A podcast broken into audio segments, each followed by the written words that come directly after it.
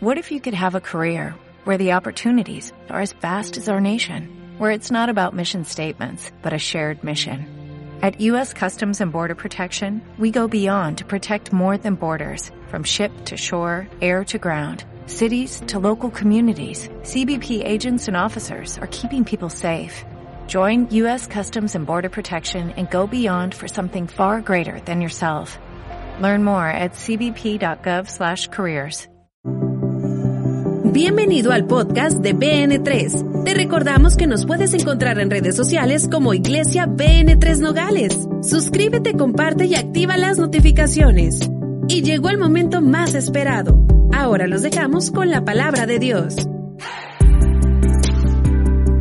Ok, fuerte aplauso al Señor. Qué hermosa. Hay una presencia de Dios muy bonita. Hay una presencia de Dios así de que, no sé si predicar o llorar. Puedo hacer las dos, no es, muy fácil llorar para mí. Pero vamos a entrar en la palabra de Dios. Y hoy le puse ese, al título de esta noche, para Noches con el Espíritu Santo, transición a mi destino profético. Dile, dile a tu vecino, aún no he llegado, pero estoy en una transición. Eh, eh, esta madrugada fue una madrugada muy... Llevo varias noches que el insomnio volvió y, y esta mañana en la madrugada sí le dije a Dios, le dije, ayúdame, ayúdame porque sí estoy perdiendo el ritmo, estoy como cansado, como que... Y tengo que reconocer que recibí un golpe fuerte y no lo he querido reconocer, pero te necesito, te necesito tanto como nunca antes, le dije. Necesito que me tomes de la mano. Espíritu Santo, necesito que no me sueltes. Necesito que me des sabiduría. Estoy cometiendo errores, le dije. Y no quiero cometer errores que luego me fuera a arrepentir. Y estuve en la madrugada orando tanto. Y cuando me levanto a hacer mi devocional, me sorprendió el devocional con el que inició mi día.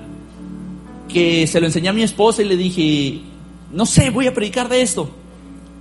Creo que Dios me está hablando algo y a lo mejor el mensaje usted no lo entiende porque este mensaje es para mí. Pero yo creo que lo necesito tanto. Y quiero que a- a- en 2 Samuel 3:39 el rey David hace una oración dentro de un canto de angustia. Y él dice lo siguiente, y yo soy débil hoy, aunque ungido rey. Alguien tiene que decir estas palabras. Dice, y yo soy débil hoy, aunque ungido rey. Y estos hombres, los hijos de Sarvia, son muy duros para mí. Jehová del pago al que mal hace y conforme a su maldad. Levanta tu mano derecha y repite fuerte conmigo, Padre Celestial, tu palabra es la mejor semilla. Mi corazón es la mejor tierra. Daré fruto de esta semilla al 30, al 60 y al 100 por uno. Y al salir de este lugar, ni los problemas, ni las adversidades quitarán de mí el fruto y la semilla que tú has sembrado. Amén y amén. Puedes darle un fuerte aplauso al Señor. Hay algo que nosotros necesitamos entender, que el Espíritu Santo estuvo hablando a mi vida, y es cuando estamos en una transición a mi destino profético. Si pudiéramos describir que es una transición, sería el proceso de cambio entre el lugar que estoy y el destino donde debo de estar. Yo no sé si usted se ha cambiado alguna vez de casa, pero es, es- la transición es eso. Cuando ya sacaste varias cosas de esta casa y las pusiste en la otra casa.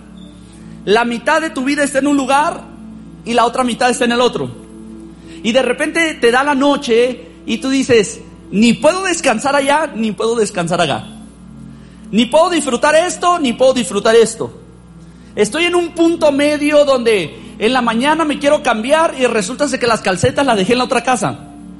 ¿A alguien le ha pasado eso? Y, y- y de repente la esposa dice, ponle marcas a las cajas para que sepas en dónde van. Y tú según traías la ropa y cuando la abres eran las ollas de la cocina. Y tú dices, Dios de mi vida, y estás tu vida, está en un caos, y estás en un intercambio de situaciones donde vas a un lugar, pero todavía no terminas de llegar.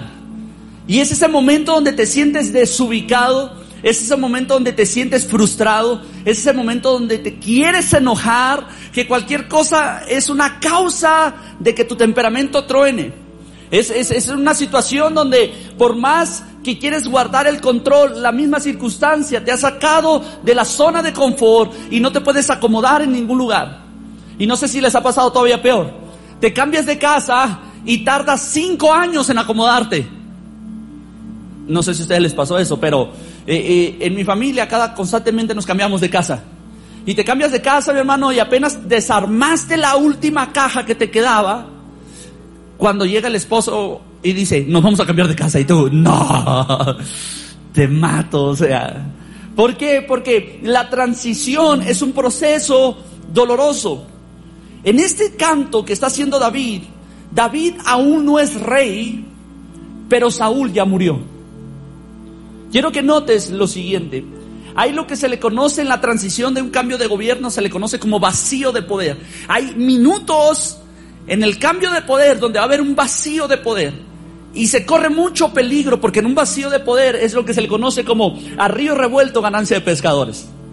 Entonces los gobiernos cuando van a hacer una transición tienen que cambiar paulatinamente para que las bases más fuertes estén puestas antes de que venga esa transición, porque si la hacen de un solo golpe, hay minutos valiosos que se pudiera perder todo el proyecto de nación de décadas anteriores y décadas futuras por ese vacío de poder. En esa situación se encuentra David. Está cambiando el reinado y él es el próximo rey. Y la noticia es que Saúl ya murió, pero yo todavía no soy rey. Y mientras no soy rey, son considerado todavía un fugitivo. Y mientras estoy en esta transición de vida, alguien está peleando el lugar que a mí me corresponde. No sé si le estoy hablando a alguien aquí. Y son muchas las bandas que se levantan en ese momento a querer matar al futuro rey porque saben que matándolo a él, la silla que le corresponde está vacía y está disponible para aquel que pueda matar al futuro rey. Y David está en una situación donde se está protegiendo y cuando tú miras este capítulo, él está sufriendo por lo que está sucediendo. Dice segunda de Samuel capítulo 3:1. Hubo larga guerra entre la casa de Saúl y la casa de David. Pero David se iba fortaleciendo y la casa de Saúl se iba debilitando. ¿Y quién es Saúl? Saúl representa un hombre que tuvo la unción de Dios y terminó poseído por un espíritu inmundo. Y el problema es que Saúl representa nuestra carne. Di conmigo, representa nuestra carne. Y mientras nuestra carne está muriendo, David representa el espíritu que se va vivificando. Y en ese inter de que estás creando esa nueva persona, que se va a sentar ese hombre que Dios destinó, esa mujer que Dios destinó, ese hombre, esa mujer que Dios dijo desde un principio y desde antes de la fundación, que te ha dado todas las cosas. Por eso la palabra del Señor nos habla y nos dice, bendito sea nuestro Dios y Padre que ya nos bendijo. Dile a tu vecino, tú ya estás bendecido. Dice, ya nos bendijo en los lugares celestes con todas bendiciones eternas. Toca a tu vecino y dile, tú ya estás bendecido. El problema que no te has dado cuenta. Dile, el problema es que sigue reinando Saúl. Ah, ah, yo no sé, pero hay alguien aquí que... Entonces, en esa transición hay una lucha donde David se encuentra mezclado y algo que debemos comprender es que nada será gratis, todo tendrá un precio. Di conmigo, nada será gratis. En el reino de los cielos es tan importante que tú puedas entender que no se puede saquear. Y he predicado muchas veces eso. El reino de los cielos es semejante a un hombre que se encontró con un tesoro. Escondió el tesoro, fue y vendió todo lo que tenía, compró la tierra, la propiedad y, y expropió el tesoro. Y mi pregunta es, ¿por qué no vino en la noche y se lo robó? Porque dice, el reino de los cielos es semejante a... El reino de los cielos no se puede saquear. El reino de los cielos tienes que pagar el precio para obtener el tesoro. Toca a tu vecino y dile, paga el precio. Dice, eh, eh, el reino de los cielos es semejante a un hombre que encontró una gran perla. Dice, fue y vendió todo lo que tenía y vino y compró esa perla. Entonces está diciendo que el reino de los cielos hay un precio que pagar. Y el precio que nosotros debemos de pagar es tan singular y tan particular que tú tienes que descubrir qué es lo que Dios tiene para ti. La vida de otra persona en la iglesia no es la misma vida tuya. El destino de otra persona no es tu mismo destino. Y tú tienes que descubrir en ti mismo cuál es el precio que tu vida tiene que pagar para poder pasar a la transición a tu destino profético. Entonces es ahí donde hay una larga guerra. Dice ese texto, hubo una larga guerra entre la casa de Saúl y la casa de David. Y siempre vamos a ver que se va a estar imponiendo nuestra vieja naturaleza, nuestro viejo hombre, nuestras viejas costumbres, nuestros viejos constructos, y se van a anteponer y querer imperar en el nuevo hombre que está hecho a la imagen y semejanza de Dios. Ahora, me encanta la expresión de David, porque David hace una expresión muy certera soy débil, pero estoy ungido. Y esto es algo que nosotros tenemos que admitir. La mayoría de nosotros queremos ser ungidos. Toca tu vecino y dile, tú quieres ser ungido, yo quiero ser ungido. Y de repente la gente, eh, mencionábamos en la vieja escuela antes, en las iglesias, ahí vienen los ungidos de Jehová, y son frases que son muy bonitas, son muy espirituales, la verdad, me encantan porque llegaba alguien y llega un pastor, un predicador, nos visita Cuauhtémoc López y ahí vienen ungidos, ¿sí? Y, nos visita cualquier otro pastor, Pastor Josué, los que van a venir a Awakening, y los miramos y decimos, está ungido, hay una unción ahí que, que, que nos gusta, pero el detalle es que muchas veces, por ver la unción, no queremos reconocer la debilidad. Por ver la unción no reconocemos que hay debilidades que estamos pasando. Por ver la unción no reconocemos que un pastor puede fallar, que un discípulo puede fallar, que un predicador tiene su carácter, su temperamento, tiene ciertas cosas. Y algo que me encanta del rey David es que él hace esta expresión tan certera porque está viviendo una situación, reconoce su condición, reconoce su trayectoria, él reconoce de dónde salió. Hey, yo soy hijo bastardo de una familia. Yo salí de detrás de las ovejas. De allá me sacó el Señor. En esta condición donde me encuentro ahorita, hasta hace unas horas yo era un forágido huyendo de un rey que me quería matar. Estoy en esta situación donde la noticia ya corrió. El rey murió y alguien quiere mi posición. Y tengo que admitir algo. Estoy llorando. Cuando tú miras el capítulo 3 de 2 de Samuel, él está llorando pérdidas de amigos. Vienen y le dicen, mataron a fulano amigo tuyo. Y él llora y lo sepulta. Vienen y le dicen, mataron a Jonatán y mataron al rey Saúl y también va y lo sepulta. Y luego le dicen, han matado a dos hijos y familiares de Saúl que eran amigos tuyos. Y él va y lo sepulta y en cada momento está un mar de lágrimas. En cada momento él está llorando, él está sufriendo porque están muriendo personas cercanas a él. Se propone que no va a comer, se propone que no va a dormir, va a hacer duelo por los que están muriendo porque él sabe de dónde vino y que se encuentra en una etapa de transición. Y él dice, hay una realidad, soy débil, pero hay otra realidad también, estoy ungido. Hay una realidad, soy débil, pero hay promesas sobre mi vida. Hay una realidad. En este momento estoy quebrado. Pero hay una unción que está cayendo sobre mi vida. Que la unción no va a llegar hasta que el olivo es triturado. Que la unción no va a llegar hasta que la uva es pisoteada para que saque vino que es ahí donde se encontraba Jesús en el Getsemaní diciendo si es posible que pase de mí esta copa. Y ya lo hablamos en otra ocasión en Noches con el Espíritu Santo, como Getsemaní significa la prensa del olivo. Es el lugar donde es triturado el olivo para sacar el mejor aceite que va a ungir a los reyes y a los sacerdotes. Y lo que está sucediendo es que no puedes llegar al lugar de tu ungimiento sin pasar por un momento de quebrantamiento.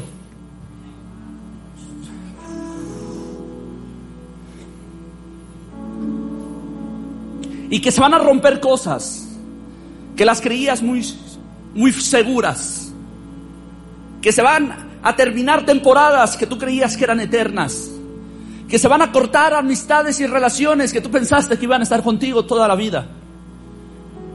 que hay gente que se va a terminar yendo de tu lado. Que hay gente que va a cambiar porque tú cambiaste. Que al momento de tomar decisiones, hay gente que ya no va a seguir tu ritmo. Y muchos de ellos pudieran ser tu familia. Y a mí, a mí me preocupa, y voy a abrir mi corazón. A mí me preocupa cuando alguien dice, es que en la iglesia hay bolitas.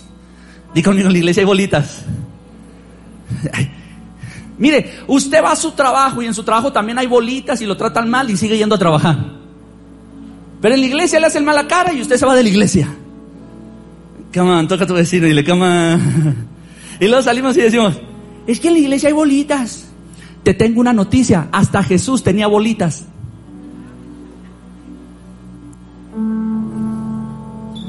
Alimentaba a cinco mil y les decía, lo siento, ustedes no pueden subirse a la barca conmigo, nomás mis compas.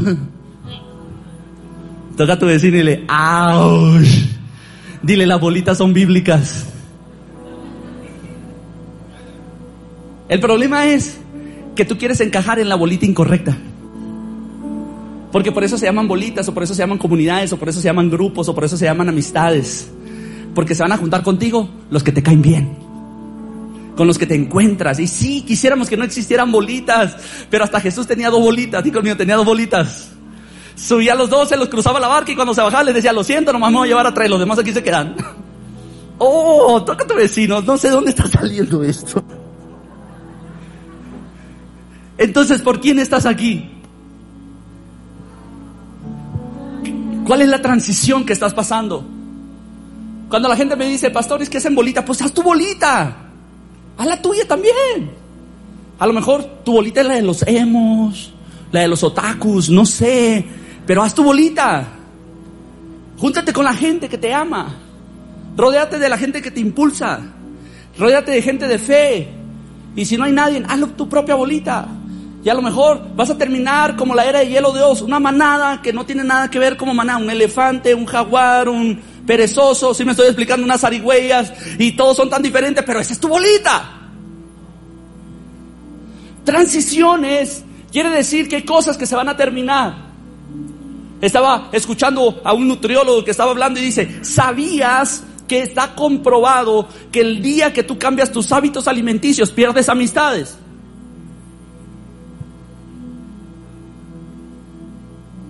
¿Por qué? Porque se agüitan contigo de que ya no vienen las hamburguesas que hacíamos. Y el detalle es que tú decidiste cuidar tu salud. Es que ya no vienen las pisteadas que teníamos. No. Hay un hermano aquí en la iglesia que me dijo, ¿sabe que cuando dejé de pistear perdí a todos mis amigos y era el más popular de Nogales? Él salía en su moto, mi hermano, y salían como 300 motociclistas detrás de él. Y ahí andaban dando vueltas los jueves aquí. No sé, está bien chila los nogales, pero como para estarle dando tres vueltas, cuatro vueltas, cinco vueltas, como que no se me antoja, no sé, ¿no? De este, ya, ya, van para arriba, y van para abajo, y van para arriba, y, Dejó de pistear y ya nadie lo quiere. Porque la gente no te va a seguir al lugar de tu propósito. Al lugar de tu propósito probablemente vas a caminar solo. Oh, come on, toca a tu vecino, dile, toca a tu vecino, esto está fuerte. El detalle es que se encuentra en esta situación y el ejemplo que te puedo dar de una transición es la de una oruga. Una oruga va a ir caminando y la oruga se va esforzando y la oruga va a estar siempre arrastrándose en el suelo. Toca a tu vecino y dile, ya te miré que pareces un arrastrado, dile. Pero te tengo buenas noticias, dile. Dios te va a sorprender, dile. Porque ¿sabes cuál es el detalle de las orugas? Que se arrastra toda su vida. Pero hay un momento de transición. Hay un momento donde ella, su caparazón se pone duro y se queda colgada solamente de un pequeño hilo. Donde todo su ser está muriendo a excepción de su cabeza. Y su cabeza se da cuenta de que hay un cambio. Su cabeza se da cuenta que su cabeza se quiere mover. Su cabeza se quiere seguir arrastrando. Su cabeza se quiere bajar de ese hilo donde está colgada. Pero algo le impide y pasa un sufrimiento donde solamente está consciente de que algo está sucediendo sin saber qué está sucediendo. Pero después de esa transición nunca más se va a volver a arrastrar. Siempre va a estar en las alturas se va a convertir en una mariposa que siempre va a estar arriba y nunca va a estar abajo. Esa es una transición que nosotros debemos de darnos cuenta, que nosotros somos como la luz de la aurora, dice la Biblia, empezamos en el suelo y terminamos en el cielo. Toca a tu vecino, dile, Dios te va a sorprender. David está llorando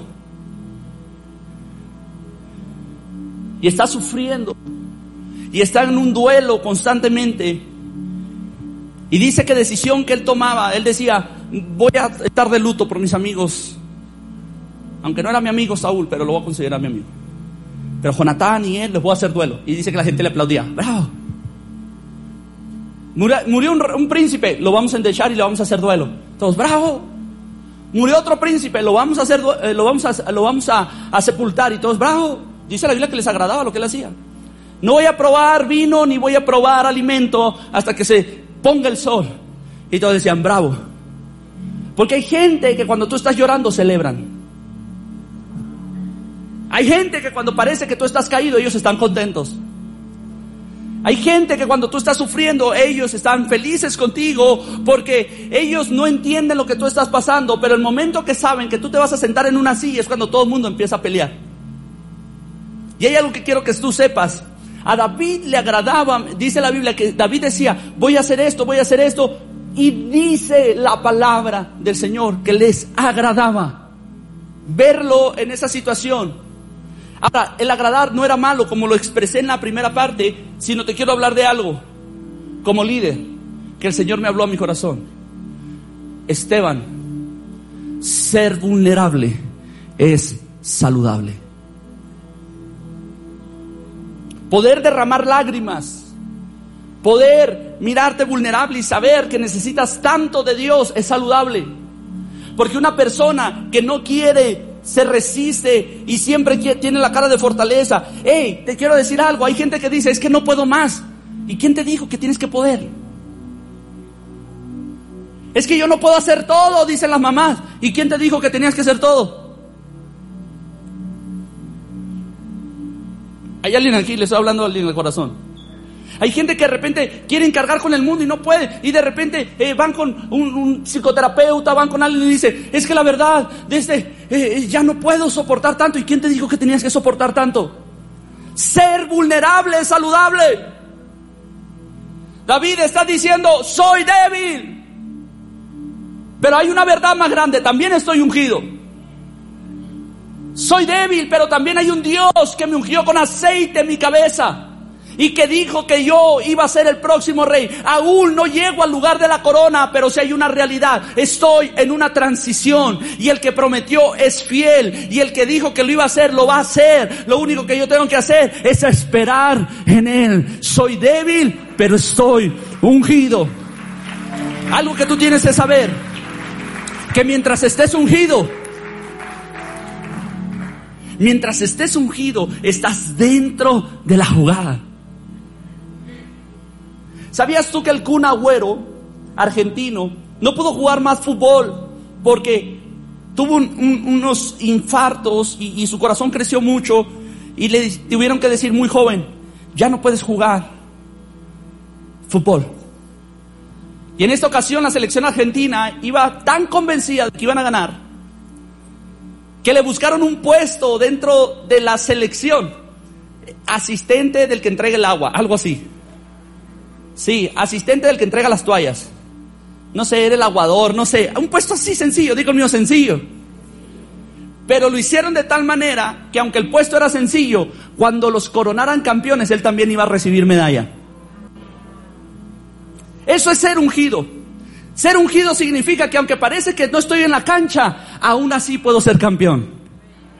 Yo no sé si hay alguien aquí que me está entendiendo. Ser ungido significa que a pesar de que parece que estoy perdiendo ahorita, terminaré ganando. Que a pesar de que parece que no voy a cumplir mis sueños, el sueño de Dios sí se va a cumplir en mí. Que a pesar de que parece que estoy en bancarrota, en el cielo sigo en victoria. Yo no sé si hay alguien que le pueda dar un fuerte aplauso al Señor.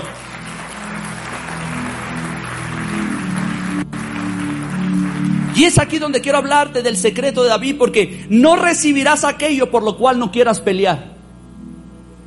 Toca tu vecino y dile, no vas a recibir nada por lo cual no quieras pelear. Hay gente que quiere recibir sin trabajar. Hay gente que quiere recibir sin esforzarse. Y, esa es la parte negativa donde no podemos caer nosotros, porque segunda de Samuel capítulo 5, verso del 1 al 2, observa lo que se dice de David. Dice, vinieron todas las tribus de Israel a David en Hebrón y hablaron diciendo, henos aquí, hueso tuyo y carne tuya somos. Y aún antes de ahora, cuando Saúl reinaba, di conmigo, y aún antes de ahora, fíjate lo que le están diciendo, tú siempre has estado, es lo que le están diciendo, y aún antes de ahora, cuando Saúl reinaba sobre nosotros, eras tú quien sacabas a Israel a la guerra y los volvías a traer. Además, Jehová te ha dicho, tú apacentarás a mi pueblo Israel y tú serás príncipe sobre Israel. Di conmigo, estás recibiendo algo. La gente lo está reconociendo, pero la gente está reconociendo algo y le está diciendo, mira, acabamos de entender algo, queridísimo David, que cuando teníamos otro rey, a pesar de que él tenía la corona, tú nos dabas la victoria. Que a pesar de que él estaba en el trono, tú estabas en el campo de batalla. Y que si salíamos a la guerra contigo, teníamos la garantía de que íbamos a volver toditos juntos. Porque la presencia de Dios estaba sobre ti. ¿Qué es lo que te quiero decir? Hay ocasiones, mi hermano, donde el pueblo está reconociendo que aunque David no llevaba, no llevaba el título, siempre el triunfo y la victoria estaba con él. Entonces él pudo ser ungido y quedarse en su casa esperando la caída del rey para posicionarse como rey. Pero él no se quiso quedar en su casa, él entendía algo, no podría reinar sin experiencia. Y es entonces cuando nosotros vemos a un rey David que cuando es ungido como rey y tiene la primera oportunidad de acercarse al campo de batalla dice, yo no voy a entrar a subirme arriba de un árbol a mirar la batalla, yo voy a entrar al campo de batalla y voy a tener una conquista para mi ciudad, para mi nación. ¿Sabes por qué? Porque él se metió a la casa del, del rey y estuvo trabajando en la casa y aunque el rey lo quería matar, intentó atravesarlo dos veces con una lanza, David dice que solamente le esquivó y siguió alabando a Dios. ¿Sabes por qué? Porque él estaba tomando experiencia aún a la distancia. Y aunque sabía que ese hombre era el rey, decía, yo voy a trabajar en lo que a mí me corresponde, porque si yo tengo una promesa, voy a minarla y voy a trabajar desde ahorita, porque no me voy a esperar a que llegue el día en que me pongan en la silla para no tener experiencia. Hay gente que quiere recibir sin trabajar. Hay gente que quiere ser ungida sin primero entregarse. Hay gente que no quiere hacer nada y recibir su nombramiento ¿Sabes cuál es el peor problema? Di conmigo, ¿cuál es el peor problema? El problema más grave es que hay Saúles que aunque tienen el nombramiento no hacen nada.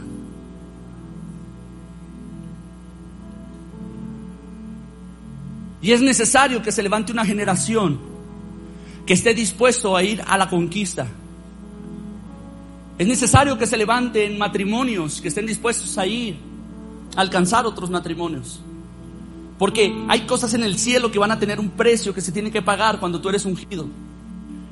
Y a pesar de que hay momentos de debilidad, y a pesar de que hay momentos de dolor, y a pesar de que hay momentos de quebranto, la realidad es que sigues ungido por Dios. Y cuando tú estás ungido, aún estás dentro de la jugada. Y cuando tú trabajas por el reino, te enfocas en el reino, creces en el reino, el reino trae recompensa para tu vida.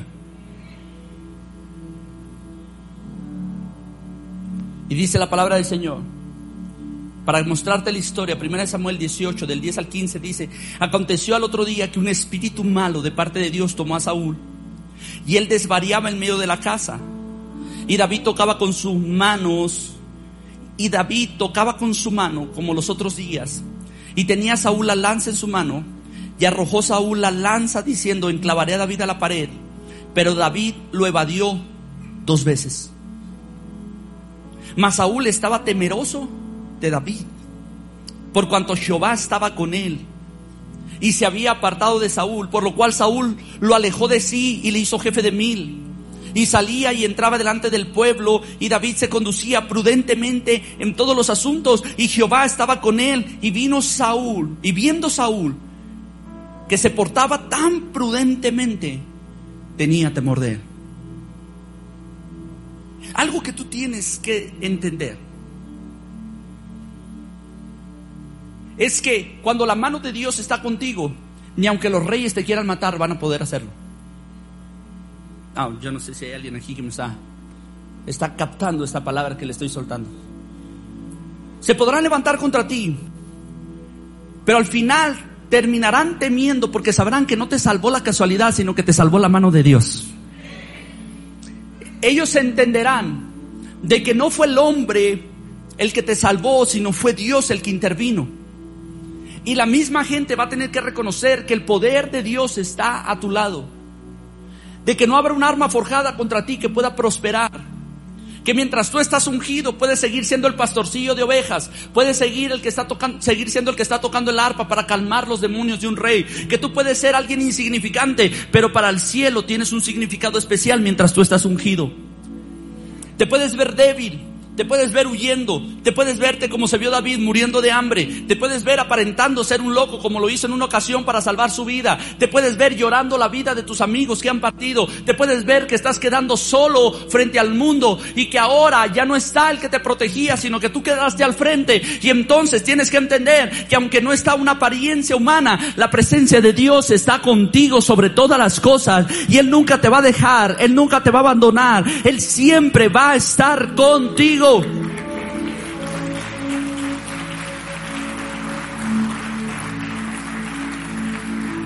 Dice, se portaba prudentemente. Di conmigo, prudentemente.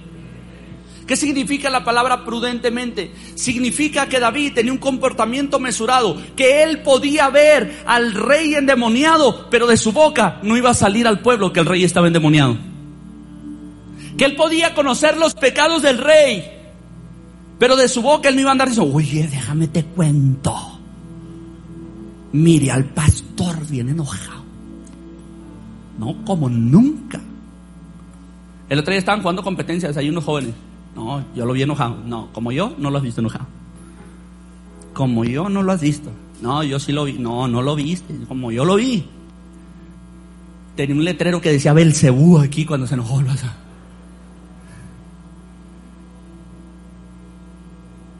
Un hombre que se comportaba prudentemente y decía, decía, Saúl, mm, este cuate me preocupa porque ya me miró en mis debilidades. Lo voy a sacar y lo voy a mandar a la guerra y en la guerra ganaba. Y Saúl empezó a investigar, voy a ver qué es lo que está diciendo y qué está hablando de fulano, sutano, mangano. Y después preguntaba y le decía, no, él habla bien de usted. Se comporta prudentemente. Porque Él desde ahorita está entendiendo algo.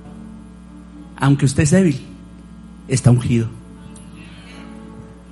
Y Él sabe que mañana Él va a estar débil, pero también va a estar ungido. Él sabe que hay una situación que Él no está expuesto o propenso a no pasarla. Y es ahí donde tú vas a encontrar que se portaba prudentemente porque la mano de Dios estaba sobre Él. Y me encanta la frase que dice el último texto, y Jehová estaba con él. Alguien que está ungido, la presencia de Dios nunca se va a apartar de él. Y es ahí donde nosotros estamos viendo en segunda de Samuel, desde el capítulo 3 en adelante, del capítulo 2 en adelante, la, la caída de Saúl y cómo él está cambiando una transición. Y entonces en este momento entra este joven llamado David y en segunda de Samuel capítulo 5, verso 6, verso 7, dice lo siguiente, entonces marchó el rey con sus hombres a Jerusalén contra los jebuseos que moraban en aquella tierra, los cuales hablaron a David diciendo, tú no entrarás acá, pues aún los ciegos y los cojos te echarán. Queriendo decir, David no puede entrar, pero David tomó la fortaleza de Sión, la cual es la ciudad de David. Y es aquí donde nosotros vemos que Hebrón es el lugar del cumplimiento. Pedirle a los músicos que pasen. ¿Por qué? Porque el lugar del cumplimiento es algo que se te profetizó desde tus inicios.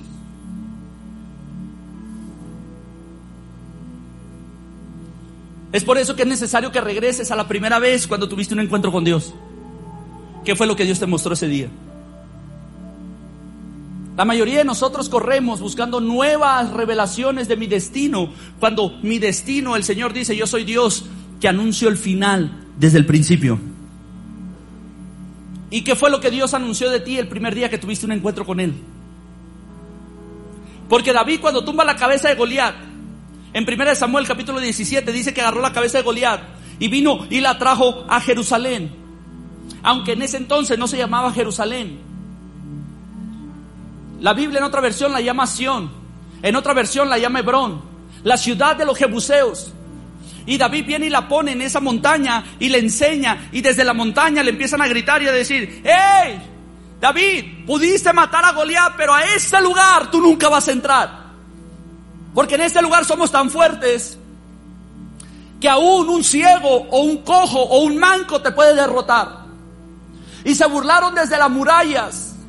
Pero David tenía un entendimiento de su reinado por eso cuando Dios te da una palabra, tú tienes que empezar a trabajar en lo que Dios te dijo y expandir tu visión a lo que Dios va a hacer. Oh, siento la presencia de Dios aquí. Hace unos días atrás hablaba de Jonatán, no sé si lo recuerdan. Creo que fue un domingo cuando Jonatán probó de la miel. ¿Alguien lo recuerda que prediqué de eso? Y hablaba de cómo Jonatán probó de la miel, pero hay algo en la historia que no conté. En el texto dice que los filisteos huyeron. Digo conmigo, huyeron huyeron a un bosque y se metieron en el bosque. Y cuando el pueblo de Israel viene detrás de ellos persiguiéndolo, dice que la miel estaba en la superficie de la tierra. Pero dice que Jonatán no quiso agarrar de lo que estaba en la superficie, sino que agarró una vara y la metió en la parte de arriba en un panal y la hundió a lo más profundo del panal. Y cuando la metió a lo más profundo del panal, la sacó y la probó y dice que sus ojos se aclararon. ¿Sabes qué significa eso? Gente que no se conforma con las bendiciones que están a la superficie. Ellos quieren las bendiciones que se encuentran en las profundidades. Es esa gente que el Señor le dice, voy a amar adentro. Es esa persona que no se, no se conforma simplemente con cumplir mi ministerio el domingo, sino que yo quiero más de Dios para mi vida que no me conformo con lo que estoy haciendo cada domingo repetitivamente. No quiero la bendición de la superficie, yo quiero la bendición de la profundidad. ¿Y qué significa eso? Que cuando vas a la profundidad, tus ojos se abren a una nueva dimensión de gloria que Dios tiene para ti. Que es ahí cuando tus ojos se abren y tú dices, wow, yo estaba pensando que Dios me llamó a ser el pastor de BN3, cuando en realidad Dios tenía una ciudad que me quería entregar. Esa es mi visión cuando tomo miel. Yo no sé la suya. No es que Dios me dijo que, iba a emprender. ¿Y qué vas a emprender? No, pues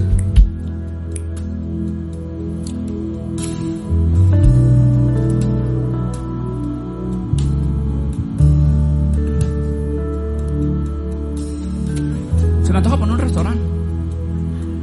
Así que vas a vender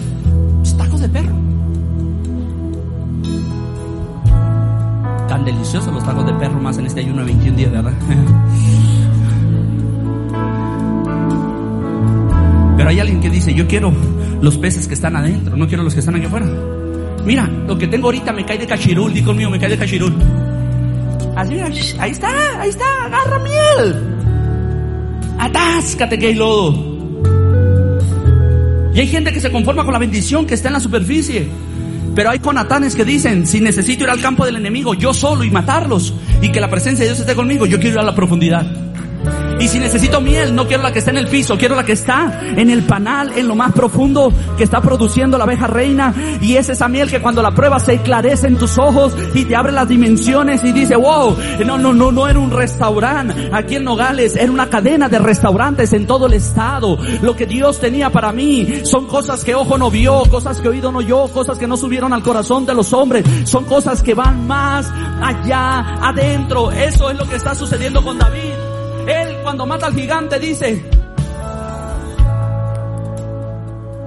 a ver, pase la información. Una ciudad aquí que esté así brava para conquistarla. Y le dicen, hay una ciudad que ni Josué pudo conquistarla, ni Caleb pudo conquistarla. ¿Cuál es esa ciudad? Se llama Sión, Hebrón, Jerusalén habitada por Jebuseos. Mira lo que dice el texto, mi hermano, que es muy increíble. Josué capítulo 15, me adelanté unos textos. Dice Josué capítulo 15, verso 63, mas a los jebuseos que habitaban en Jerusalén, los hijos de Judá no pudieron arrojarlos y han quedado el jebuseo en Jerusalén con los hijos de Judá hasta hoy. Y lo que empieza a decir, este hombre es lo que otros no pudieron conquistar se le va a otorgar al que es fiel en lo poco. Mi grandeza no radica en haber derribado a Goliat. Mi grandeza radica en que cubrí las tentaciones que cubrí las debilidades de un hombre llamado Saúl. Yo no sé si hay alguien que me está entendiendo. Que aunque él era el rey, yo tenía la estrategia para llevarlo a la victoria. Y no le dije, mira rey, ve a la guerra. Le dije, no, permítame, yo voy en su lugar. Que la lámpara de Israel no se apague. Yo te voy a proteger, yo te voy a cubrir. Yo quiero ser fiel en lo poco, porque el que es fiel en lo poco puede conquistar lo que ni Josué, lo que ni Caleb pudieron conquistar. Entonces cuando él derriba a Goliat, él toma la cabeza y va a esa ciudad que nadie ha conquistado y les dice, los que siguen son ustedes, porque yo soy hijo de un rey. Aunque soy débil, estoy ungido. Y dice la Biblia que los ungidos iremos de gloria en gloria, de victoria en victoria, de poder. Ay, yo no sé si hay alguien aquí. Dice la Biblia, irán de poder en poder y mirarán a Dios en Sión. ¿Y cómo se llama esta ciudad? Se llama Sión. Y esa ciudad dice que acabo de derrotar un gigante, ahora sigue una ciudad impenetrable y después va a seguir una nación completa. ¿Por qué? Porque soy débil. Pero dice la Biblia que me regocije en mi debilidad, porque en mi debilidad donde su poder se va a perfecto. Ah, yo no sé si hay alguien aquí que me está entendiendo que aunque soy débil, estoy ungido por su poder y en mi debilidad el Señor se va a perfeccionar sobre mi vida.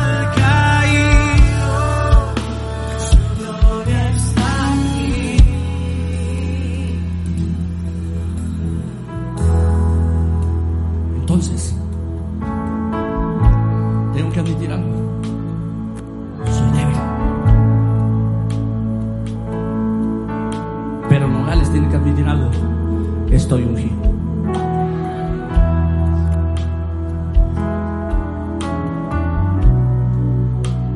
¿Cuántas veces no hemos querido dejar los caminos de Dios?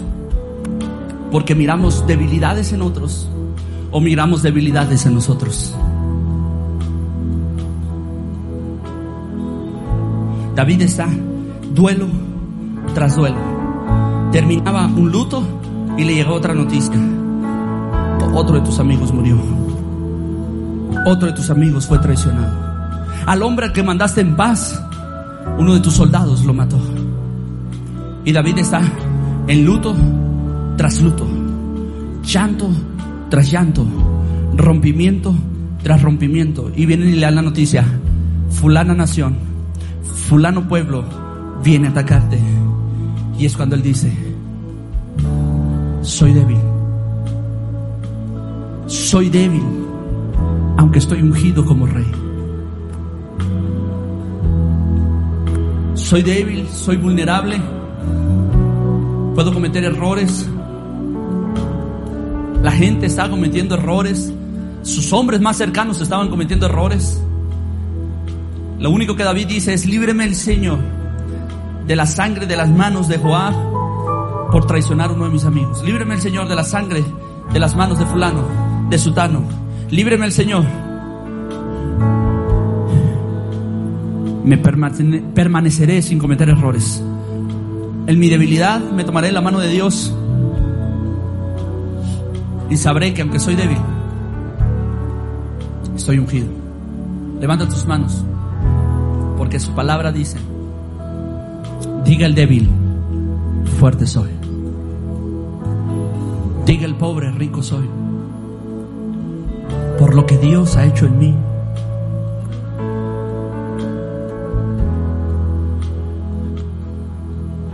Espíritu Santo, el Espíritu Santo está sanando tu corazón. ¿Cuántas ocasiones ha sido tu propio esposo el que te dice, ¿y que no eres cristiana por esa actitud? ¿Que no eres una mujer de Dios? ¿Que no eres alguien que va a la iglesia? ¿Que no eres y te hace ver tu debilidad?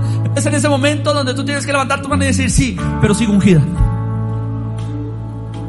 ¿Cuántas ocasiones en un coraje es tu propio, tu propia esposa la que te dice, mira, y vas al grupo y haces esto y te das golpes de pecho y quien te viene en la iglesia, que eres tan santo, tan puro, tan esto, tan aquello y te hace sentir mal porque te muestra tu debilidad. Pero es ahí donde tú tienes que decir, sí, pero estoy ungido. Estoy en una transición. Ahorita me estoy arrastrando. Mañana estaré volando. Ahorita estoy como forágido, mañana yo seré el rey. Ahorita estoy caído, pero no me encuentro derribado. Yo no sé si hay alguien que me está entendiendo. Ahorita me encuentro en apuros, pero no estoy desesperado. Ahorita me encuentro en aflicciones, pero la mano de Dios no me ha dejado en todo momento. Sigo fiel, sigo siendo fiel, sigo amando a Dios, sigo siendo fiel en lo poco, me sigo esforzando. Siempre que veo al necesitado, en lugar de darle dinero, le doy una palabra de Dios y si le puedo dar algo de ayuda también se lo doy. Pero voy caminando, es paso a paso. Mi, mi vida está cambiando, mi relación con Dios está aumentando, se están cayendo las escamas, se están aclarando mis ojos, se está quitando el caparazón duro. Dios me está dando un corazón de carne, me está quitando el corazón de piedra. Voy aumentando, soy débil, pero estoy ungido. Su gracia me sostiene, su amor me sostiene, su unción me sostiene. Es verdad, estoy llorando en un momento de quebranto, pero levanto mis manos y mis manos toman fuerzas porque Él me da nuevas fuerzas y Él levanta al caído y siete veces cae el justo, pero siete veces es levantado por la mano de Jehová. Soy débil, pero estoy ungido por Dios. Él no me ha dejado de su mano, Él no me va a dejar, Él no me va a desamparar, Él va a estar conmigo de día, de noche, en la luz, en la oscuridad, en el invierno, en el verano, en cualquier estación está conmigo, porque su mano no me ha dejado.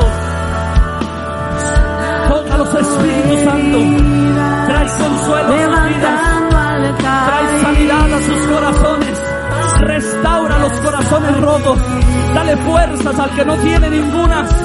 Hazlos que vayan más profundo, más profundo, más profundo, que no se conformen con derribar a Goliat, que vayan por su Hebrón, que vayan por su Sión, que vayan por la ciudad de David, que vayan a las profundidades, que no se conformen con la miel que está en la superficie, sino que vayan al metan su vara a lo más profundo para que sus ojos se aclaren, para que victorias mayores vengan. Espíritu Santo, impúlsalos a ir mar adentro, mar adentro. El Espíritu Santo dice, boga mar adentro, boga mar adentro.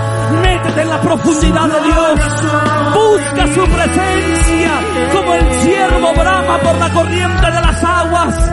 Así clama por ti, oh Dios. El alma mía, mi alma tiene sed. Sed de conocer al Dios vivo. Sed de su presencia. Sed de Dios. Te has conformado con tu cristianismo.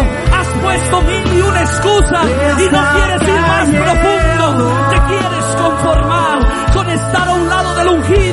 Pero el Señor dice, estás ungido por mi presencia. Boga mar adentro. Ve más profundo, ve más profundo, ve más profundo.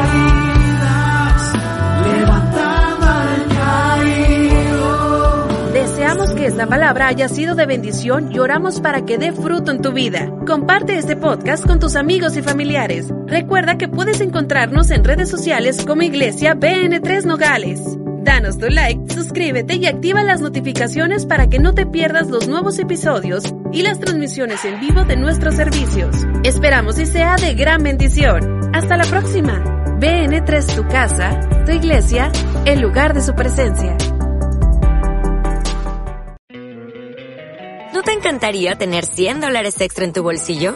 Haz que un experto bilingüe de TurboTax declare tus impuestos para el 31 de marzo y obtén 100 dólares de vuelta al instante.